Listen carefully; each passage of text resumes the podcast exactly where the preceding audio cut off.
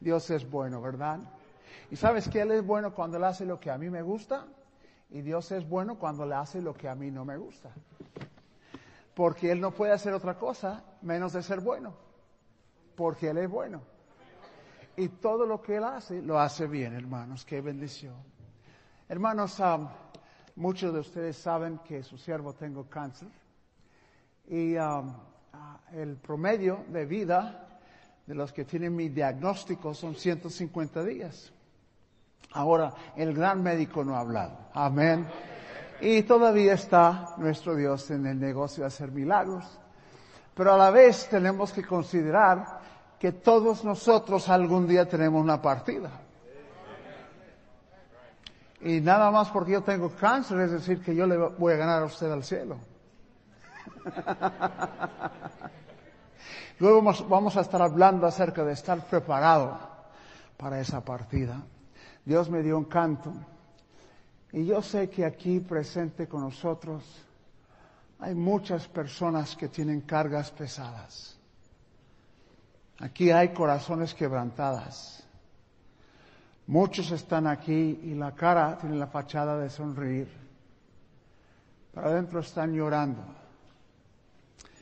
Yo estoy por decirle que Dios todavía está en control y todavía le ama a usted y todavía está siendo bueno para usted.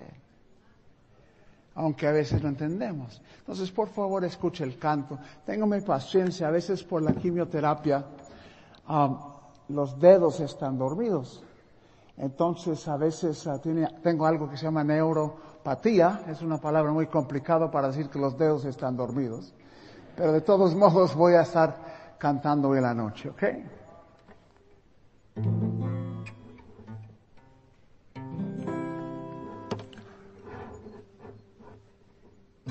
A veces en la vida me sorprendo yo. A veces yo no entiendo el por qué.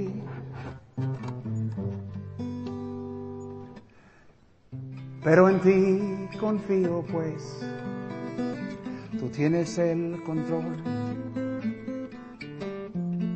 Y en tu gracia yo descansaré escúchame. Tú eres Dios, el gran yo soy, y nada temeré,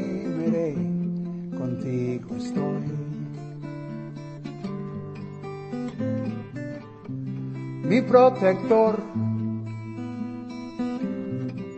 proveedor, y siempre harás por mí lo que es mejor.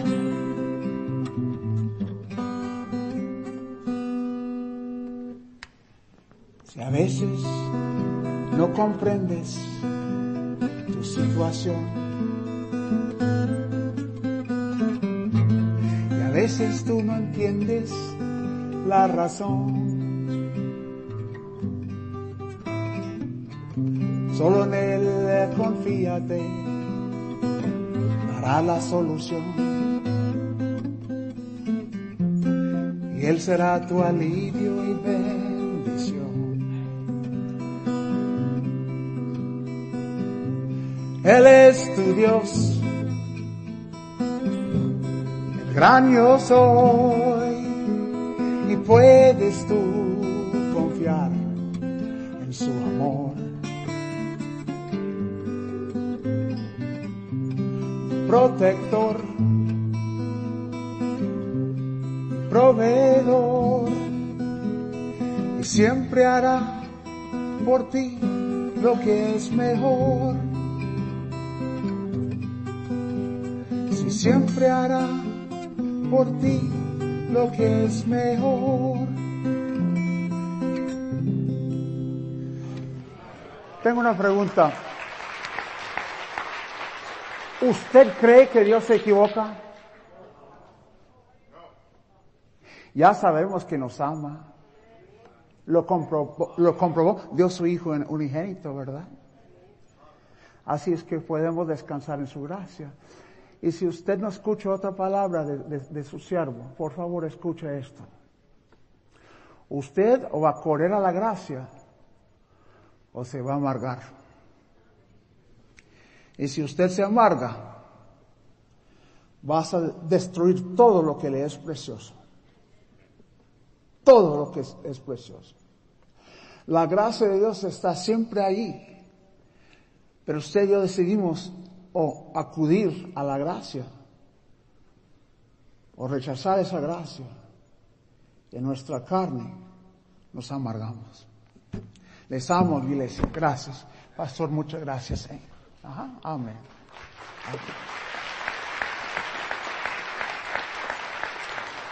Les voy a hablar de uno de los mejores regalos que mi papá me dejó. Muchos de ustedes conocieron a mi papá porque yo creo que mi papá, no estoy seguro, pero creo que mi papá es el primer misionero que la iglesia empezó a sostener. Hace años, cuando éramos 12 personas, ¿ok? Allí en la iglesia antigua, mi papá pasó por aquí y el hermano Chapo decidió empezar a sostenerlo. Y a propósito, quiero agradecer al pastor Chapo Ustedes no saben ah, el amor que Él expresa.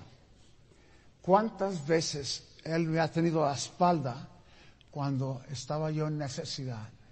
¿Cuántas veces le ha llamado para que me aconseja, para que me ayuda? ¿Y sabes qué? Gloria a Dios por la bondad y la gracia de nuestro pastor. Una de las cosas que encuentro es que esta misma gracia está en el pastor Jerry y su esposa. Y no hay palabras para expresar la gratitud que tengo con ustedes por el amor que me han expresado a mí, a mi Teresita, a nuestro hijo esta semana. Muchas gracias, varón. Ah, te amo y te aprecio. Usted sabe que cuando uno ah, ama a una iglesia, le da mucho gusto regresar y ver que la iglesia está bien cuidada y bien atendida. Y les amo por esto, hermanos. Es una bendición. Abren sus Biblias a primero de Tesalonicenses, por favor. Por favor, les ruego que sigan orando. Y um, hermanos, yo creo que Dios me va a sanar. Y si Él decide de otra forma, bendito sea su nombre. Si yo acaso llega a la gloria antes que usted, pues termina bien usted yo lo voy a estar esperando. Okay, amén. Si algún día usted oiga que el hermano Garlic ha muerto, no lo crees. Amén. Em, apenas está empezando a vivir. Amén. Es la mera verdad. Y cuando, cuando mi amigo y su esposa están ahí enfrente del quien cuenta y él les diga, bien hecho siervo, uh, yo me voy a volver bauticostal. voy a estar echando porros y, y, agradeciendo porque no es cómo empezamos que determina el éxito o el fracaso. Es cómo terminemos que determinará el éxito o el fracaso. Todos caemos. ¿Ha caído usted? Bienvenido al club. ¿Ok? Levántase y, uh, como he dicho muchas veces desde este púlpito, vamos para adelante, nunca para atrás. ¿Ok? Amén porque Dios todavía quiere usarlo. Usted dice, ¿cómo sabe usted, hermano Gale, que Dios todavía quiere usarme a mí? Porque todavía palpita su corazón. Amén. Y mientras que usted vive, ¿ok? Dios está queriendo que usted cumple con algo aquí en la tierra.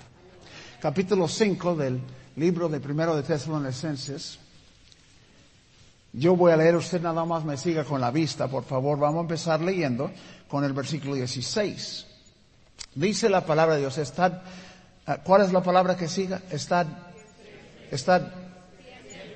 usted sabe que ah, esa palabra siempre en el griego tiene un significado muy particular. Porque en el griego esa palabra quiere decir siempre.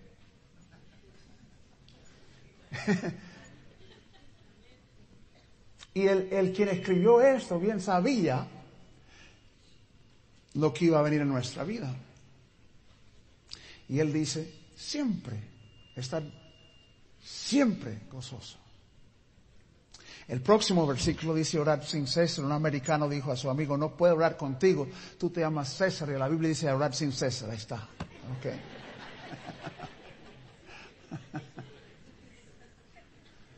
Dios perdónanos las veces que el niño se ha enfermado y llamamos al médico antes de hablar con el gran médico. O tenemos necesidad económico y estamos ahí pidiendo préstamo hasta de primos que no hemos hablado por 10 años y no hablamos al proveedor de todo. Que necesitamos sabiduría, estamos buscando consejo de todo el mundo y no vamos al consejero de consejeros. Orar sin cesar, dice. Y luego el próximo versículo, dar gracias en, ¿qué es la palabra que sigue? Ah, me es necesario contarle cuál es el significado de esa palabra todo en el griego. Quiere decir que todo. Y Dios bien sabía que íbamos usted y yo a enfrentar cosas difíciles. Y aquí presente con nosotros en esta noche hay muchas personas que están enfrentando cosas muy difíciles.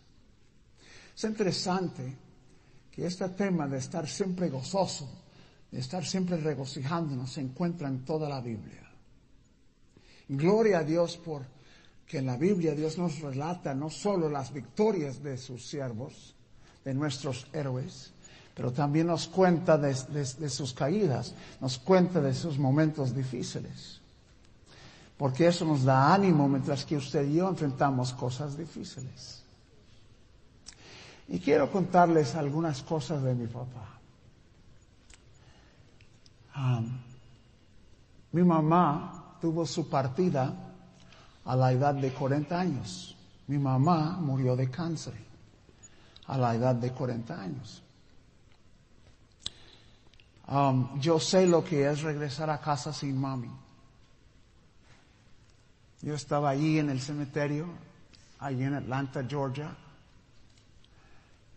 con una mano agarrado de mi hermanito de seis años, con la otra mano agarrado de mi hermanito de cuatro años, viéndoles bajar ahí el cuerpo de, de nuestra madre. Muchos de ustedes estaban conmigo en el cementerio cuando mi Teresita y estábamos llorando, cuando bajaron a nuestra, nuestra hija Saraí allí en el cementerio aquí en Lancaster.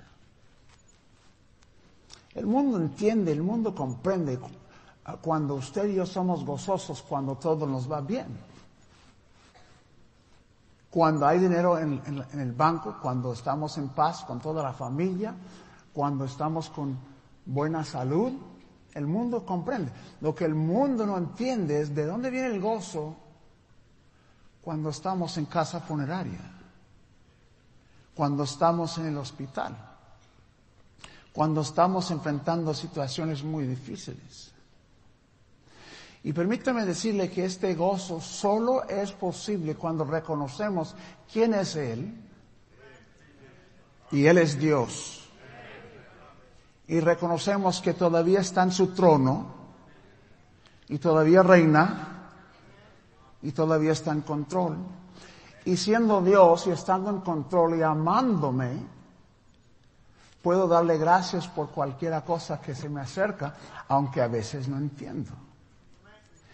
Y yo sé que llegando a la gloria muchos vamos a decir, oh, ahora entiendo. Gracias Dios por esta cosa que no me gustó. Cuando un padre está chillando, cuando una madre está quejándose, ¿sabe lo que está comunicando a sus hijos? Yo dudo que Dios me ama. Mira lo que ha permitido, hijo. Me ha fallado. Y permítame decirle que Dios no falla. Mi papá era experto en cocinar panqueques. Y en aquel entonces comimos muchos panqueques. okay. Yo me acuerdo una mañana levantarme tempranito y mi papá estaba en la cocina preparando el desayuno y por supuesto eran panqueques. Y él no me vio a mí, pero estaba cantando. cantaba en inglés un canto que decía, There's something mighty sweet about the Lord. There's something mighty sweet about the Lord. Eh, traducido, este himno dice, hay algo muy dulce en mi Señor. Hay algo muy dulce en mi Señor. Ah. Y luego cantó un corito en español, yo nada más ahí escuchándolo. Cantaba, oh Dios es bueno, oh Dios es. Ay Dani, ya despertaste, ¿quieres panqueques?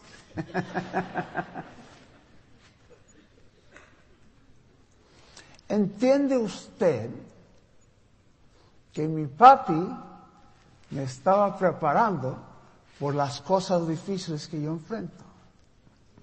Porque hace días habíamos enterado los restos de nuestra madre. Y ahora está cantando de la bondad de Dios, mi papá. ¿Mm?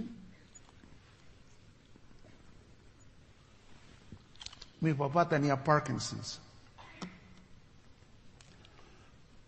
Esta enfermedad es muy cruel, especialmente por una persona que ha estado en control. Porque a veces eh, puede operar igual como una persona normal, puede hablar, todo está bien, pero a veces ni puede expresarse, ni puede decir lo que quiero es que me apaga la luz, por favor.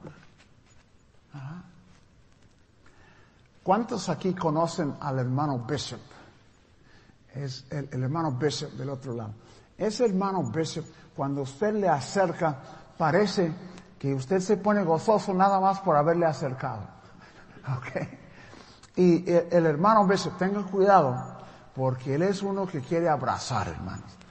Yo, acabamos de ir a orar con el pastor Chapo y el hermano Bishop estaba con el coro ahí, ahí afuera. Y um, el hermano Bishop me vio, oh, Danny dice, y sabe lo que quería? Abrazarme, hermanos. Amén. Entonces yo le abracé allí. Yo estaba allí, él estaba trabajando aquí en la librería de la iglesia. Y él me dio, dice, Dani, qué gusto verte, mi hermano. Dice, dice, ¿alguna vez te conté de la primera vez que vi a tu papá predicar? Digo, no, no se me lo había contado. Ay, te lo voy a contar ahorita, dice. Ajá. Dice, llegó, la iglesia estaba chiquita, no fuéramos mucho. Pero llegó tu papá y él quería poner su, su boca enfrente del micrófono. Y lo tenía al lado y no quería moverse. Podría ver el esfuerzo con que él intentaba moverse, pero no se movía. Y él empezó a, a, tratar de moverse y por fin se movió y movió demasiado. Dice, dice Danny, no lo vas a creer. Cuando él por fin pudo poner su boca enfrente al micrófono, dice el púlpito estaba bailando. Y dice que mi papá decía en inglés, God is good. Y cuando él dijo estas palabras, dice que la invitación empezó. El mensaje era de tres palabras. God is good. Pero me cuenta el hermano Bishop que la invitación duró más que 45 minutos. Gente llegando. Lo que estoy queriendo comunicarle a usted es que Dios es bueno. Es bueno.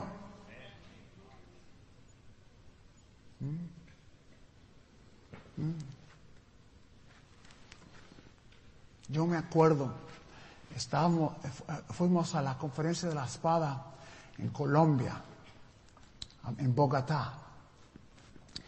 Y entrando ahí al aeropuerto, yo no estaba presente, pero el hermano, el hermano Sam estaba con él.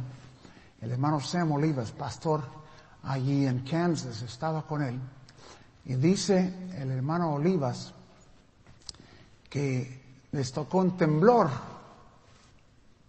un temblor, y, y, que los vidrios del aeropuerto se rompieron y que estaba lloviendo vidrio, y que los conferencistas se refugiaron bajo unas sillas, bajo unas mesas, y cuando el hermano Olivas abrió los ojos, mi papá estaba corriendo porque apenas salió la maleta de mi papá. Y él estaba corriendo para agarrar esa maleta. el hermano Sam dijo, ¿qué es lo que es tan importante en esa maleta? Que él en vez de estar refugiándose está corriendo para agarrar la maleta. Y dice el hermano Sam que agarró la maleta y sacó los libritos Cómo ser salvo. Y regresó a los que estaban ahí debajo de la silla, dice, muy buena oportunidad para testificar, ¿verdad? Y les empezó a dar el librito Cómo ser salvo. Estábamos ahí en la primera iglesia bautista de Brooklyn y um, ayudábamos mucho a mi, a mi papá porque no queríamos que cayera. Siempre le pusimos cintrón de hospital debajo de su saco y lo agarráramos y, y él, él predicó y enseñó una, una, una tremenda enseñanza de, de, de, testificar, de compartir el Evangelio. Y dice, eh, cuando él terminó, le acercó otro de los conferencistas, decía, hermano Garlic, tú eres de tan gran bendición. Gracias por tu mensaje. Siempre Dios me habla cuando tú predicas. Hemos estado hablando, para ti es muy difícil salir caminando. Dice, entonces no sé si estarás a tú dispuesto quedar aquí y orar por nosotros mientras que salimos nosotros. Y, y, y tengo que confesar que esa mirada, esa chispa lo había visto yo en el rostro de mi papá. Y yo decía, este conferencista se ha metido donde no quiere meterse. Porque mi papá dijo, no, yo voy a salir con ustedes. Y tenía estas sillas que se doblan. Y dijo mi papá, agárrame dos de estas sillas, hijo. Yo le tenía ahí el cinturón de hospital agarrado con una mano y con la otra mano agarré dos sillas. Dice, salga con nosotros. Enfrente de la iglesia, ahí tienen una estación de bomberos entonces no estacionen carros ahí. Y mi papá dijo, por favor, póngame estas sillas en la banqueta. Y lo puso y dice, ayúdame a sentar en una de ellas. Y él se sentó y él oró, en voz alta oró, Señor, envíame a alguien para que les pueda testificar. Así dijo mi papá. Yo decía, en Brooklyn, yo no sé si han visitado Nueva York, pero ahí todos corren como hormigas atómicas, hermano no quieren ni parar para darse el tiempo, ¿ok? Y yo decía, wow. Y, entró una, una, señora anciana, tenía dos bolsas y, y, caminaba con esas bolsas. Y cuando él llegó y vio esa silla, mi papá allí sentado, y dijo la señora, caballero, ¿me permite descansar aquí un rato? Y mi papi dijo, gracias, sí, sí, sí, siéntase, siéntase. mi papá me llamó una semana antes de su partido.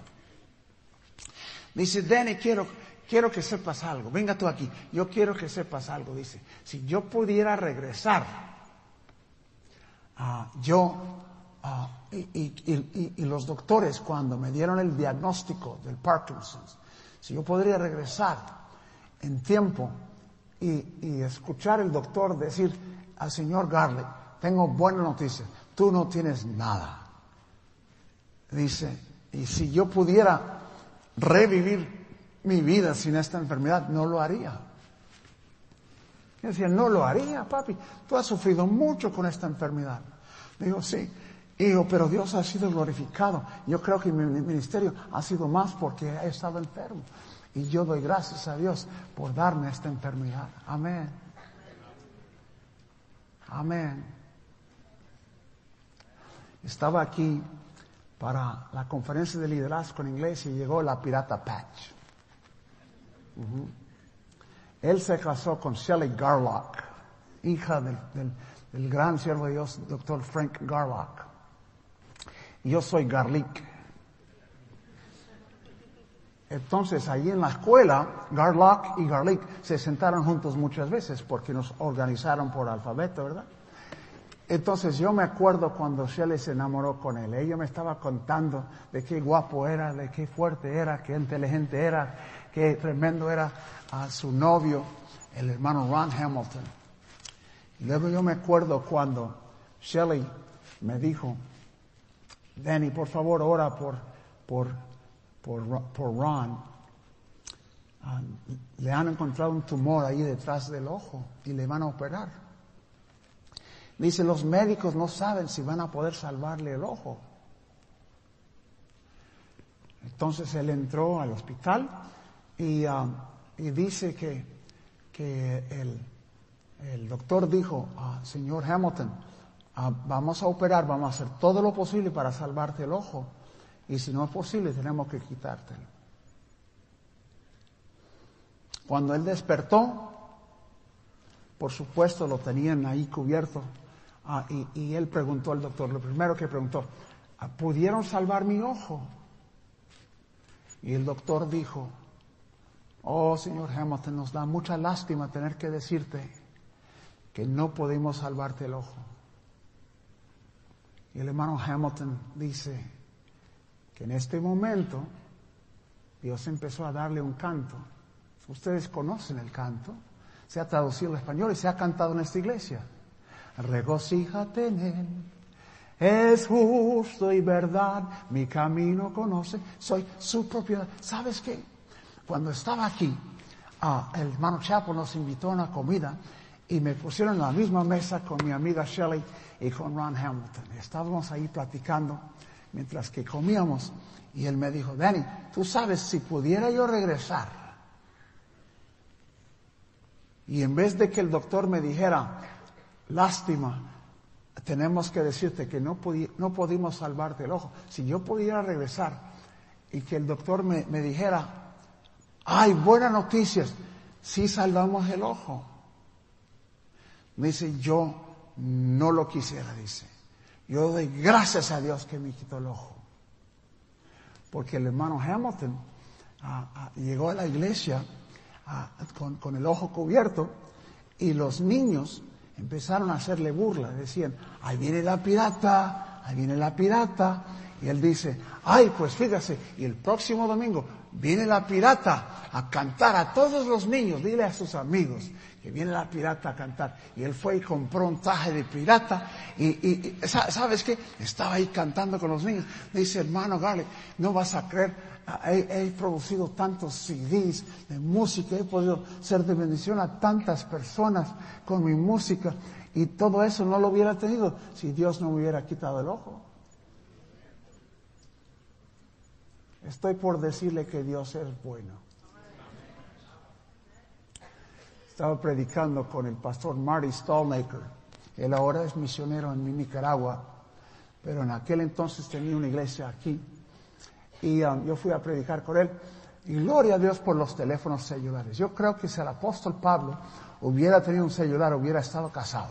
Yo, quién sabe, Pero, pero con eso yo comunico con mi Teresita donde quiera que estoy del mundo. Y um, fíjese que, que um, terminando el servicio llamé a mi Teresita y dice mi Teresita, ah, mi amor, los niños se han desvelado porque quieren hablar contigo. ¿Quieren hablar conmigo? Sí. Pues ponlos en el teléfono. Cada noche, ah, ah, por los últimos dos años de su vida, mi papá vino a vivir con nosotros. Gloria a Dios, Benjamín y Jonathan lo atendieron. Benjamín puso una cama al lado de la cama de su abuelito y él estaba con él día y noche cuidándolo, atendiéndolo. Y um, cada noche preguntaron a mi, a mi papá, abuelo, cuéntanos una historia de un milagro. Y dice, mis hijos, hoy tu papá nos contó la historia del día que el motor se apagó en el avión. Y papi, lo que no entendemos es que tú nos has contado tantas historias.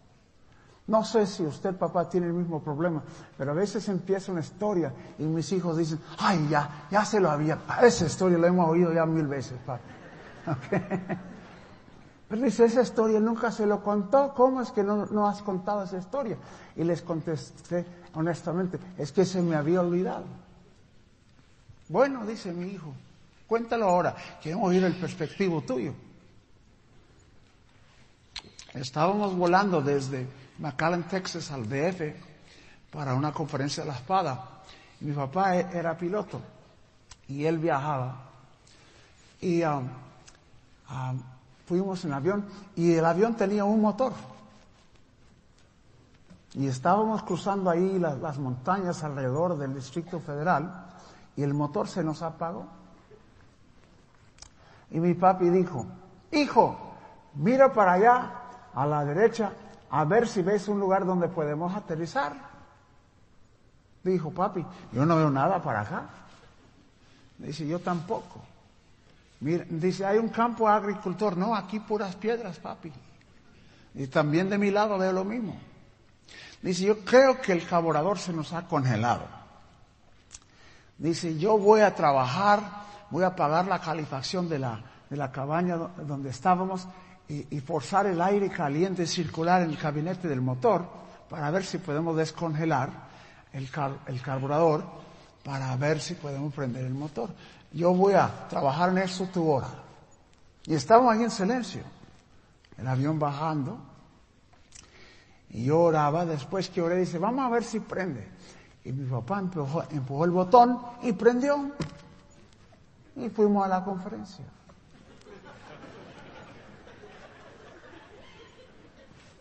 Y ahora, años después, mis hijos me están preguntando, ¿por qué es que nunca se nos había contado esa historia?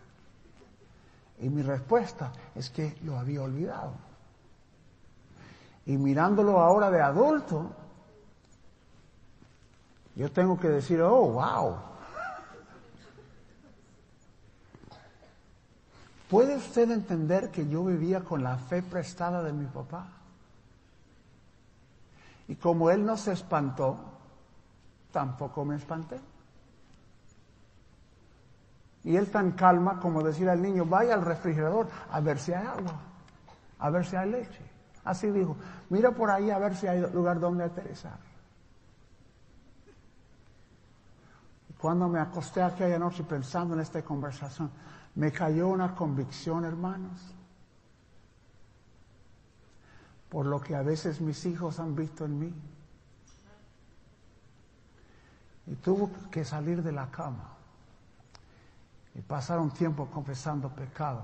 Porque quiero decirle, el mandamiento que usted y yo estamos escudriñando es, es, en el imperativo, es decir, es mandamiento.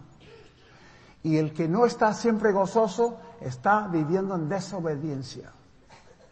Porque por no ser gozoso, por no dar gracias en todo, lo que está comunicando es que Dios ha fallado. Ahora, hermanos, el servicio no ha terminado. Tengo otro pensamiento que les voy a dar. Hoy me van a sacar el jugo, hermanos. Pero yo quería darle a usted un tiempo. Por favor, todos puestos de pie. Todos puestos de pie.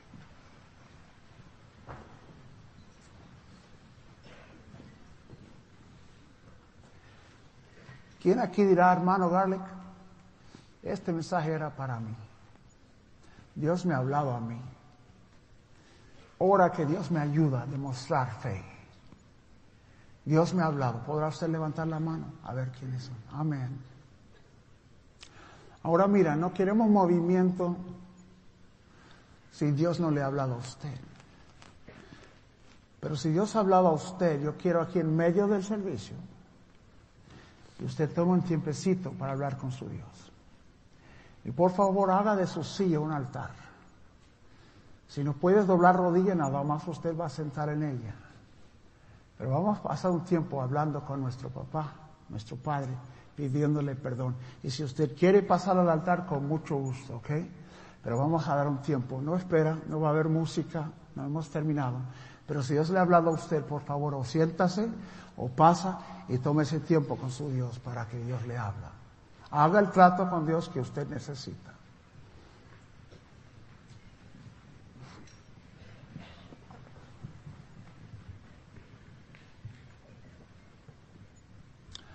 Oh Dios es bueno, oh Dios es bueno. Y Él es bueno cuando Él hace lo que a mí me gusta. Y Él es bueno cuando Él hace lo que a mí no me gusta. es bueno por, por lo que es. Y Él no puede hacer otro menos de ser bueno. Todo lo que Él hace es bueno. Qué bueno que dice que si confesamos nuestro pecado, Él es fiel y justo para perdonar nuestro pecado. Yo le ruego que ahora mismo usted confiese ese pecado de no estar siempre gozoso, de no estar dando gracias en todo. Confiésalo porque es pecado.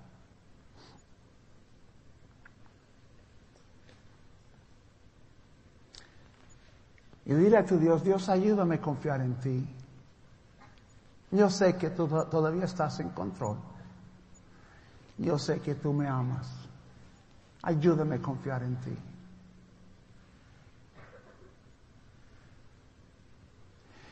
Y cuando usted termine de orar, por favor regresa a su asiento y seguimos con el servicio.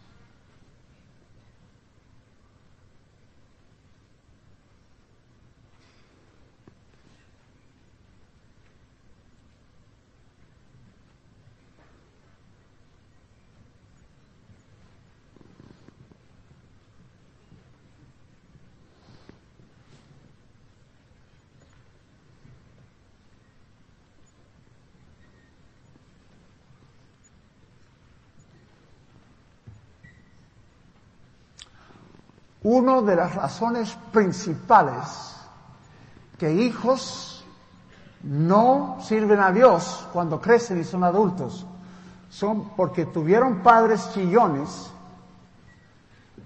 que se quejaron toda la vida, especialmente los que están en el ministerio.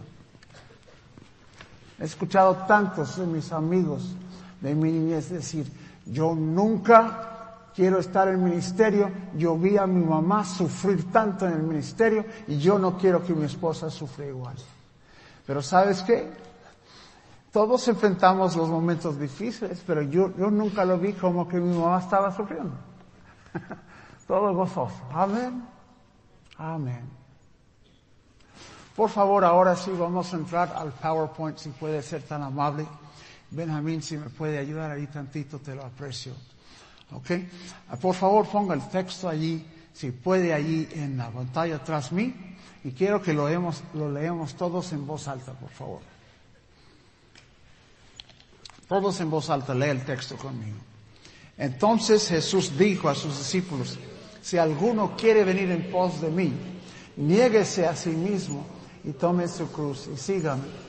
Todo lo que es de valor eternal, requiere y empieza con una decisión. Tenemos muchos cristianos no decididos. Son cristianos de, son cristianos tibios. Son como aquel pobrecito en la guerra civil que los del norte tenían un uniforme azul y los del sur tenían un uniforme gris y él puso camisa gris y pantalones azul. Y son algunos, no son decididos.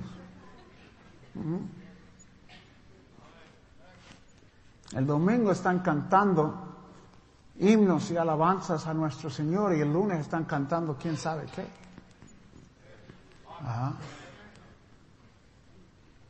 Hay jóvenes, si usted revisara lo que está ahí en su, en su lista de, de música, encontrará usted música del mundo, música que lleva uno para el mal. Hay algunos que andan con amigos con los cuales no deben andar, porque siempre cuando están con estos amigos se van para el mal. Hay lugares que usted no debe frecuentar como cristiano. Mira, Dios es santo, santo, santo, y agua limpia se debe servir en vasos limpios. Gloria a Dios por una iglesia que predica duro contra el pecado. Que enseñe a nuestros hijos porque el pecado siempre le llevará a usted más allá de lo que usted va a querer ir y siempre le cobrará más de lo que usted va a querer pagar.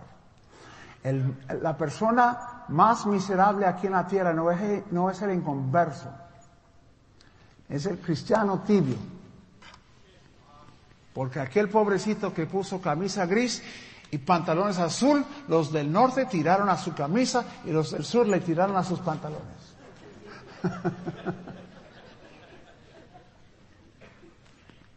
Jóvenes, decláranse. ¿Está usted por Cristo? Declárase. Entrégase al 100%. Estoy orando que Dios aquí llena la iglesia de cristianos que están en fuego para el Señor. Porque los tibios Dios dice que les da náusea y los vomitará de su boca. Siempre tiene que tomar una decisión y luego hay que hacer un plan, desarrollar un plan. Gloria a Dios por la visión de nuestro pastor. Gloria a Dios que hace años él vio tantos hispanos aquí y tuvo la visión de empezar un ministerio hispano. Gloria a Dios por la libertad que nos da. Gloria a Dios por la provisión de Dios cuando necesitamos pastor. Y se acuerda que les dije que Dios va a proveer. ¿Y cómo ha provisto, hermanos? Qué tremenda bendición. Sí, se tiene que tomar una decisión y un plan de acción se tiene que, desarrollar, pero por último hay un precio que pagar. Y cuando Cristo dijo esas palabras, algunos que estaban ahí nada más para la comida gratis, desaparecieron. Algunos vienen a la iglesia diciendo, ¿qué es lo que la iglesia me ofrece a mí? Yo estoy orando que Dios provee aquí en el, ministerio hispano nuestro algunos que dicen, no me interesa lo que la iglesia me, me provee para mí. Lo que yo Ah, lo, que sí me interesa es lo que yo puedo ofrecer a mi Cristo a través de mi iglesia. Amén. Pero luego el próximo versículo, por favor léalo conmigo, todos juntos en voz alta. Porque todo el que quiera salvar su vida, la perderá. Y todo el que pierda su vida por causa de mí, la hallará. Interesante. Cristo está diciendo, usted cristiano, usted no va a negarse, no vas a vivir para mí, vas a querer salvar su vida. Bueno, entonces vas a perder su vida. El más miserable no son los, no son los inconversos, son los cristianos que están en rebelión contra Dios. Pero dice que si está usted dispuesto a dar su vida, sacrificar su vida para, para Cristo, entonces dice, esta persona va a hallar, su vida. Y no estamos, hablando de palabras, no estamos hablando de que usted se convence, pasa al altar con lágrimas y luego salga usted y vive igual. Algún día voy a predicar mi último mensaje aquí en Lancaster. Algún día. Porque todos tenemos partida, o la muerte o el rapto, pero no vamos a vivir continuamente como estamos ahorita. Y su siervo está delante de usted y ustedes, muchos de ustedes ni me conocen. Es primera vez que nos tenemos, pero a otros de ustedes yo tuve el privilegio de introducirle a Cristo. Y otros sí me conocen. Ya saben que les amo. Y de todo corazón le estoy diciendo, si usted trata de salvar su vida, la vas a perder. Pero si usted está dispuesto a perder su vida por Cristo, vas a hallar su vida. ¿Cómo disfruté el mensaje del pastor ah, Jerry, del pastor Collins esta mañana? Tremendo mensaje. Y él nos habló de, lo que es la vida. Nos habló de que la vida es tiempo. Es tiempo. Si puede avanzar, por favor, la pantalla. Amén. ¿Sabes qué? Yo no sé cuántos días me restan. Pero entiende usted que si yo estoy aquí y, regalo un día aquí a la Iglesia Bautista Lancaster, estoy dando un partecito de mi vida. La vida es tiempo. Y gloria a Dios por ustedes que están invirtiendo su tiempo para Dios. Y la vida es talento. Gloria a Dios que muchos aquí tienen talento. Gloria a Dios. A veces, bueno, casi nunca Dios usa una persona con mucho dinero, casi nunca Dios usa una persona muy educada, casi nunca Dios usa una persona con mucho talento, porque muchos que tienen talento quieren depender en su talento. No, aprenden que separados de Él nada podemos hacer. Si Dios no mueve su corazón hoy la noche, en vano he venido. Pero si Dios puede mover el corazón suyo, wow. Vamos a ver los resultados de ese mensaje, no ahorita, no esta semana, pero en los, en los meses y años venideros. Y como dijo el pastor Collins hoy en la mañana, la vida es tesoro, porque puedo usar mi tiempo y mi talento para acumular dinero. Y, y sabes que yo doy gracias a Dios por el pastor Chapo. Siempre cuando he tenido necesidad, el pastor Chapo dice, hermano Carle, quiero darte una ofrenda extra. ¿Cuántas veces? Y muchos de ustedes apoyan a, la construcción, muchos de ustedes apoyan. Hay, mira, hay cristianos que ahora mismo están en la gloria y sacrificaron para que pudiéramos tener ahora lo que tenemos. Gloria a Dios por esas personas que invirtieron su, su tiempo, su talento. Y, pero entiende usted que cuando pone dinero en el plato, estás dando un partecito de su vida. Y dice Dios, si usted quiere salvar su vida diciendo, yo voy a usar mi tiempo para hacer lo que a mí me gusta, yo voy a usar mi talento para para agarrar prestigio y poder y influencia y fama, yo voy a usar mi dinero en lo que a mí me gusta. Dice, no, no, no, no, dice usted va a perder su vida.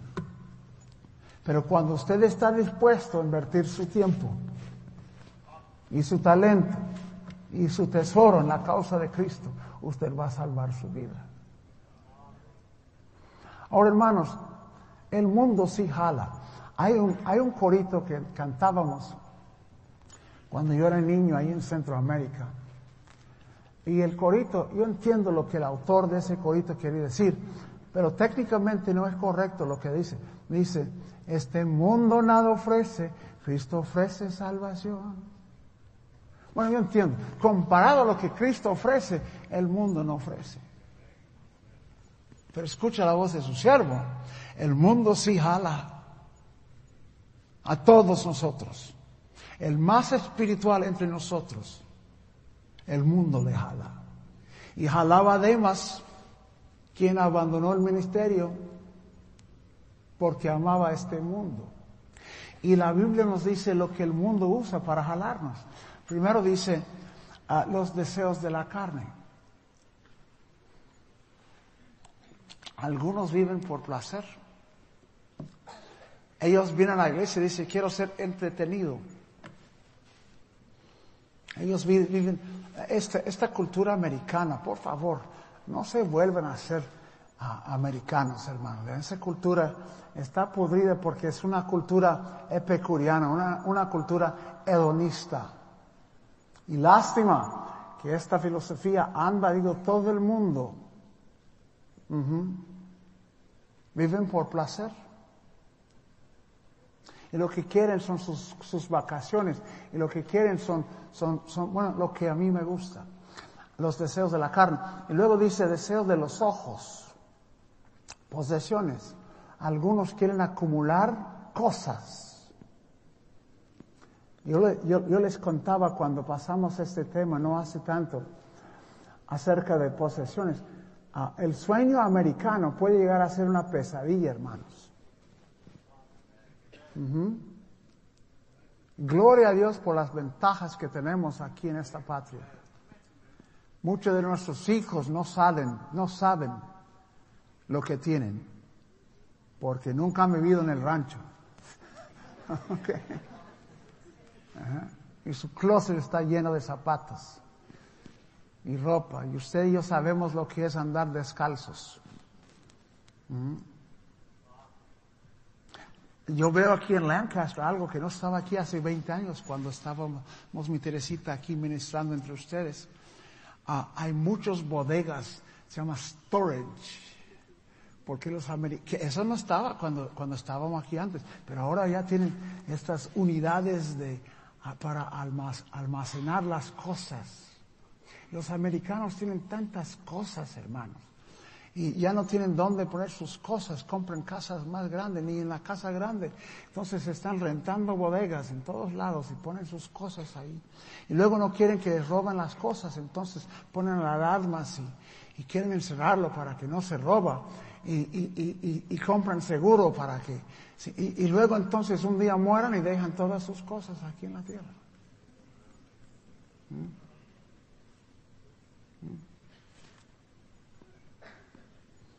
Yo estoy diciendo, ayuda a sus hijos, pero por favor no los arruina. Ellos también necesitan aprender a trabajar. Amén. Por favor, no les, no les regala todo. Por favor. Y otros viven por la vanagloria de la vida. Es lo que el mundo ofrece. Prestigio. Mírame a mí. Lástima que muchas veces hasta en la iglesia hay cristianos que viven por prestigio. Hay algunos que cantan porque quieren que, quieren que todo el mundo les ve. Ajá. Hasta a veces, a veces algunos predican. Oh, que Dios nos perdone por la vanagloria de la vida. ¿Mm? Pero dice Cristo, si usted va a gastar su vida y usar su tiempo y su talento y, su tesoro para placer, para posesiones, para prestigio. Oh, el diablo paga muy mal, hermanos. El diablo paga muy mal. Lo que estoy diciendo, hermanos, es que en vez de placer, encuentran miseria. Si usted pudiera ver las lágrimas que su siervo veo, este año a un enfermo. Cristianos como usted, que dieron rienda suelta a sus pasiones carnales, creyendo, como estábamos hablando el hermano Isaí y su siervo anoche, de que la gracia de Dios es pretexto para acercarnos más al mundo. Y qué equivocados son. La gracia de Dios no es pretexto para que yo acerco más al mundo es razón, es motivación alejarme más de los enemigos de mi Cristo. Debe motivarme a acercarme más a Él. Y yo, yo les ruego, por favor, por favor, entiende usted que si usted quiere usar su tiempo, su talento, su tesoro para, para una vida de placer, usted va a traer miseria, porque el diablo paga muy mal. Y como ya hemos hablado, el pecado siempre llevará a usted más allá de lo que usted va a querer ir y siempre le va a cobrar más de lo que usted va a querer pagar. Usted va a perder su vida. Y usted que vive por posesiones, por cuenta bancaria, por casa, por carro, espero que lo logras. Sinceramente espero que lo logras, porque será lo único que usted tenga. Y algún día vas a morir. Y sabe usted que el infierno no es igual para todos. Algunos van a sufrir más en el infierno que otros. Y también la gloria no es igual para todos. Por eso Cristo dijo, no os hagáis tesoros aquí en la tierra, sino ponga tesoro ahí en la gloria. Y hay cristianos quienes amo, que viven toda su vida y ni un centavo han puesto en la causa de Cristo llegan a la gloria en pobreza eterna. Que Dios nos perdone. Pierden su vida. Hermanos, este chiste ya se los, se los conté. Por favor, háganme el favor de reír otra vez como que fuera la primera vez. ¿Okay? Les conté del, del quien murió y tenía abajo de su cama 50 mil dólares escondidos. Usted dice, hermano, cuando la contaba antes eran 10 mil dólares. Inflación, hermanos, por favor.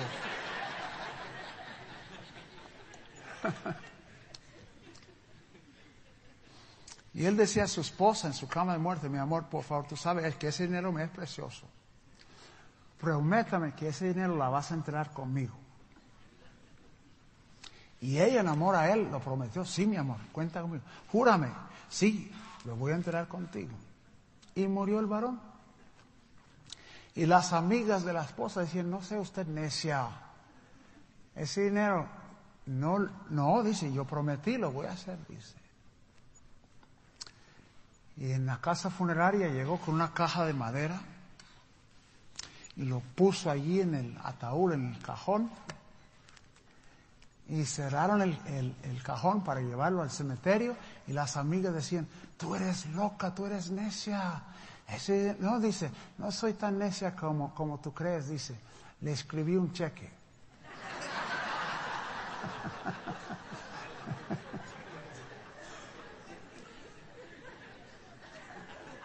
Estas cosas no las vas a llevar con usted. Qué bueno que estamos en mes de mayordomía, hermanos. Dios te ha puesto un evangelista a quien les ama para decirles, por favor, no trate de salvar su vida. Porque el que pierda su vida la va a hallar, pero el que trata de salvarla va a llegar. Y, Cristo dijo, ponga tesoro en la gloria. ¿Cuánto tesoro ha puesto usted en la gloria? Porque hay santos redimidos cristianos que están en la gloria de nuestra iglesia, que en gran sacrificio en otros banquetes han provisto para que tengamos lo que tenemos. Y ellos están en la gloria ahora disfrutando. Amén. Diciendo, vio usted que mi, cuenta bancaria en la gloria todavía me está creciendo. Hoy en la noche, hoy en la mañana tuvimos, yo, yo sé de dos salvos, hoy en la mañana en el servicio. Qué tremendo servicio tuvimos en la mañana. Tremendo mensaje, hermano Carlos. Gracias por por ser usado de Dios. Y usted que vive por prestigio, oh, pobrecito de usted. Número uno, aún el prestigio de este mundo es vano. Los que te alaban hoy, mañana te estarán maldiciendo. Ajá. Y la mera verdad es que usted llegará a la gloria con deshonra. Ajá. Con vergüenza. ¿Sabe usted en la eterna palabra de Dios está datado? Demas me ha desamparado. Y esa palabra es eterna. No se cambia. Por la eternidad ahí va a estar. ¿Mm? ¿Mm? ¿Y con qué ojo vamos a estar viendo a Demas? Pero con qué ojo, ojo vamos a ver a Moisés? ¿Mm? Yo me acuerdo cuando Benjamín estaba así de chiquito. Y sabes, estábamos predicando ahí en País Maya con, el, con el hermano Víctor Q. Pantí, el pastor Pantí. Tuvimos 500 mayas que salieron de la selva. Y sabes que mis hermanos, mi hijo quería ir a ver las ruinas mayas. Fuimos. Y el, el guía decía, este es el trono donde reinaba el rey maya. Y mi hijo dijo al guía, ¿puedo yo sentar en el trono? Sí, siéntase. Y abrieron la cadena y mi hijo se, se sentó, estaba mirando así. Y le pregunté, ¿dónde cree usted que está el rey Maya ahora? Y dice, yo creo que está en el infierno. Digo, ¿por qué? Dice, porque dudo que alguien le habló de Cristo. Y digo, hijo, ¿y qué de su imperio? Y dice mi hijo, papi, me parece que está en ruinas. El más prestigioso entre nosotros pierda todo si no está dispuesto a dar su tiempo, su tesoro y, su talento a Dios. Pero de otro lado de, la, moneda, dice Cristo, el que está dispuesto a perder su vida, no hablar, no con palabras, porque muchos con palabras hablan bien, pero estoy hablando de una realidad en su vida este chiste también se lo conté antes, pero por favor ríanse otra vez, por favor. Dicen que salieron en el balcón en el Vaticano y el obispo decía, tenemos ahora mismo que dar un trasplante de corazón al Papa. Necesitamos un voluntario que estará dispuesto a dar su corazón para el Papa. Y dijo, ¿Quién será el voluntario para dar su corazón al Papa? Y todo el mundo ahí reunido. Mi corazón para el Papa, mi, eh, mi corazón para el Papa, dijo el obispo. Con tantos voluntarios vamos a tener que permitir que Dios escoge. En ese momento pasó una paloma y le quitó una plumita. Y dijo, voy a soltar esa plumita. El quien le cae encima, este será el afortunado de quien le vamos a dar el corazón para el Papa. Soltó la plumita y la plumita volaba, pero nunca se bajó. Y las cámaras televisoras se acercaron para ver por qué no se bajaba esta plumita. Y vio que la gente estaba diciendo, mi corazón para, para, para, para así decía.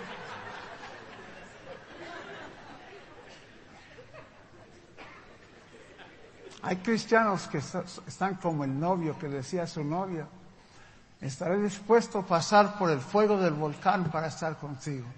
Estaré dispuesto a pasar por el viento del huracán para estar contigo. Y te veo llueve si no llueve.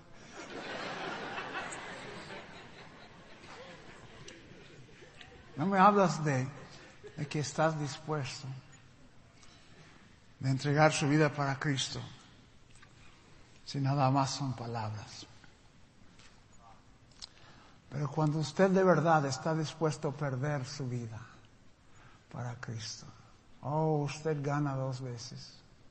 Porque ciertamente vas a ganar aquí en la tierra. Y por seguro vas a ganar allí en la gloria. Porque en vez de miseria usted tendrá alegría genuina, felicidad genuina y eterna. Y no tienes que esperar morir para que empiece esta felicidad. Ya lo tengo, mis hermanos. Si usted pudiera abrir mi corazón, usted verá que soy feliz. Hay un canto que cantamos, gozo da servir a Cristo. El canto es verdad. Ah, soy feliz en el camino del Señor. Amén. ¿Sabes qué, hermanos? Los más felices son los más entregados. Yo le puedo prometer que la vida le va a ir difícil. El quien le dice otra cosa, le está mintiendo, le está engañando. Pero escucha la voz de su siervo. La vida puede ser que le va a ir difícil, pero cuando usted está dispuesto a perder su vida para Cristo, usted tendrá gozo. Aún en los momentos más difíciles de la vida, usted tendrá gozo. Y no solo esto, eterna felicidad. Usted que entrega su vida tendrá riquezas eternas. Amén. Dios cuida bien de sus siervos, hermanos. Un mes su siervo tenía siete mil dólares de gastos no cubiertos con seguro. El próximo mes tuvo seis mil dólares de gastos no cubiertos con seguro. Y Dios ha provisto, todo está pagado. Porque Dios cuida bien de sus siervos. Usted sirve a Dios y Dios le va a cuidar aquí. ¿Qué necesita usted? ¿Casa? ¿Dinero? Dios, Dios es, es fiel. ¿Alguno de ustedes eunucos qué necesita? Esposa. Ánimo varón. Dios es un Dios de milagros. Amén. Dios es capaz de proveerla. Amén. Y usted que está dispuesto a entregar su vida para Cristo, oh, eterno honor, hermanos. Eterno honor. Dios reconoce. Si puede avanzar, por favor, mi hermano, la pantalla uno. Dios le dará honor para servir a Cristo. Amén. Ahora, hermanos, he dicho lo que Dios quería que le dijera. Lo único que quiero es que usted tome una decisión. De decirle a su Cristo, Cristo, estoy dispuesto a perder mi vida.